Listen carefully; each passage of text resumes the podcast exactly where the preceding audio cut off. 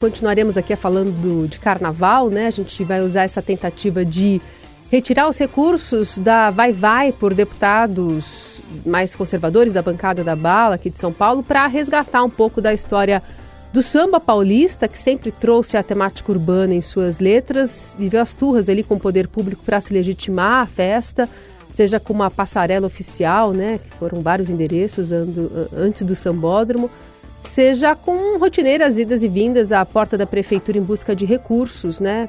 Mesmo depois da oficialização dos desfiles em 1968. A gente conversa por aqui com o reitor da Universidade Zumbi dos Palmares, professor José Vicente. Obrigada por estar aqui, professor. Bom dia. Bom dia, um grande prazer né, poder falar com você e todos os ouvintes da nossa querida Eldorado. Professor, como é que o senhor analisa esse movimento de políticos, também de sindicato de delegados, contra uma agremiação de samba? Pois é, é totalmente injustificado e inapropriado, não é? Porque, afinal de contas, nós estamos falando de uma expressão cultural em que, na sua apresentação, ela usa né, o seu direito aí constitucional de manifestação de pensamento e o pensamento está expresso naquilo que é a média do pensamento da sociedade. De modo que não tem o porquê do poder público, sobretudo os deputados, quererem né, punir, quererem, é, ao final de contas, é, produzir qualquer dano ou malefício à escola de samba por conta que ele não gostou do enredo ou não gostou da forma como o enredo foi apresentado sobre determinado tempo. Professor, bom dia ao senhor também. Se a gente levar em conta também o contexto, né? O senhor falou na média da sociedade, o, o samba enredo era uma homenagem a, ao rap, né? Especialmente ao, a um álbum do, do, dos Racionais MCs, e que tem lá, inclusive, uma referência, né? A, Sobrevivendo no Inferno, inclusive é o nome do, do álbum. Levando isso em contexto, como é que o senhor analisa esse, esse desfile, especialmente essa ala aí dos policiais fantasiados aí como diabos?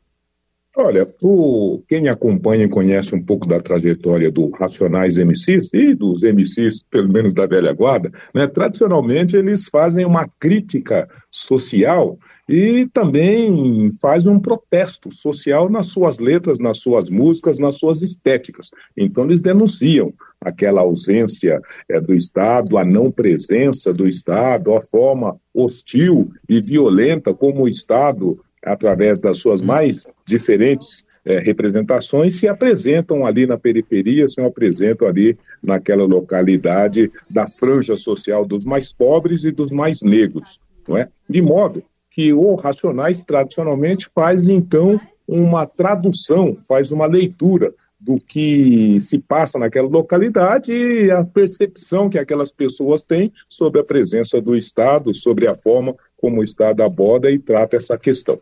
Então, essa é a primeira coisa. E, nessa, e nesse, nesse quesito, então, o Racionais sempre denunciou a violência, a agressão e a brutalidade da polícia em relação aos pobres e aos negros. Então, isso é uma questão.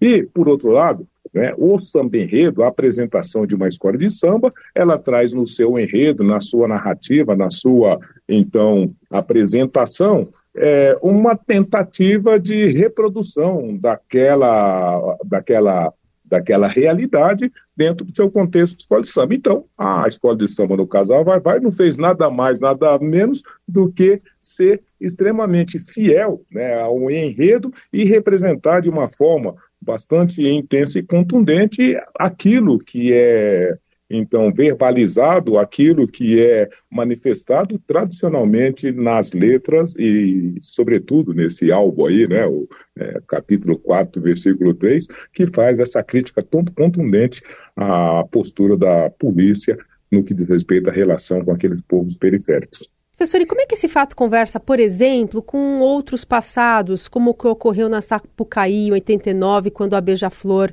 entrou na avenida mostrando mendigos, é, até farrapos no lugar de luxo tradicional da passarela de samba e um Cristo coberto por um plástico preto, porque a Arquidiocese do Rio conseguiu uma liminar na justiça para vetar o uso da imagem.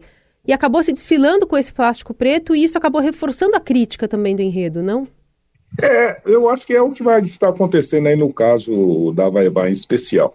É, o andar de cima, não é? Essa classe média, essa nossa elite racista e também é, que tem ojeriza a pobreza, eles não têm qualquer pudor para tentar desqualificar, descaracterizar e, sobretudo, é aí no caso, demonizar a cultura popular e aqueles que a representam. Então, qualquer coisa que os contrarie, qualquer coisa que esteja, que na visão deles esteja fora daquela ordem que eles determinam, que eles, é, ao final de contas, é, é, é, estipulam, então eles fazem todo esse tipo de, de, de, de manifestação contrária, eles tentam desqualificar, eles tentam impedir, eles tentam limitar e eles tentam cercear.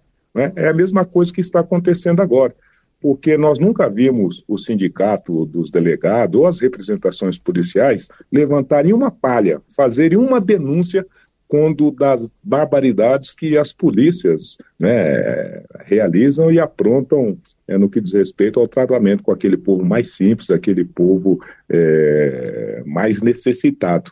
E todas as vezes que houveram as chacinas, todas as vezes que houveram as impropriedades, todas as vezes que houveram as agressões e hostilizações de toda a natureza, e que resultaram mais das vezes em morte, agressão de toda a natureza, nenhum desses organismos se levantaram e nenhum desses é, também parlamentares é, ameaçaram de cortar a verba das polícias, da polícia militar, da polícia civil, por conta da sua agressão, da sua violência, do seu desrespeito à humanidade. E agora, quando a gente está numa situação é, diferenciada, em que é, a expressão da arte dentro do contexto da arte e fazendo uma apresentação, uma crítica social que não agrade a então a essas representações, eles ameaçam com a possibilidade de cortar a verba e de produzir danos e prejuízos de toda a natureza.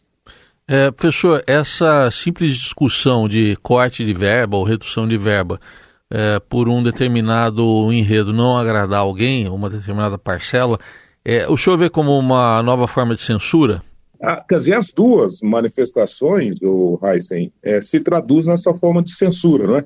Porque a censura se apresenta no sentido de definir uma ordem em que as coisas podem ser ditas, apresentadas e manifestadas, e cada momento que você tentar fugir dessa ordem estabelecida por esse sistema, por esse setor, então você é penalizado.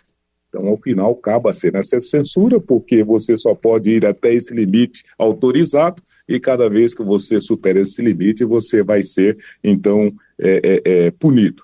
E o segundo deles é justamente essa contrariedade, essa contradição. Não é? Se nós estamos dizendo que é um dos o direito constitucional estruturante é a manifestação, é a livre manifestação do pensamento, a livre manifestação das expressões de toda a natureza, não tem por que alguém ser punido por estar exercendo um direito, né, um direito constitucional.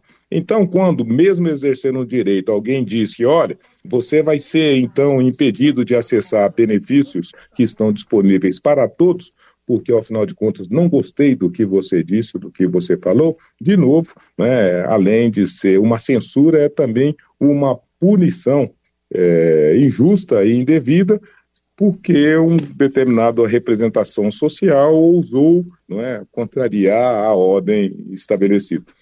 Esse, o reitor da Universidade Zumbi dos Palmares, professor José Vicente, advogado, mestre em administração, doutor em educação. Obrigada mais uma vez pela conversa. Sempre um prazer. Eu que agradeço, Carol. Um abraço para você, para o Heisen e para todos os nossos ouvintes.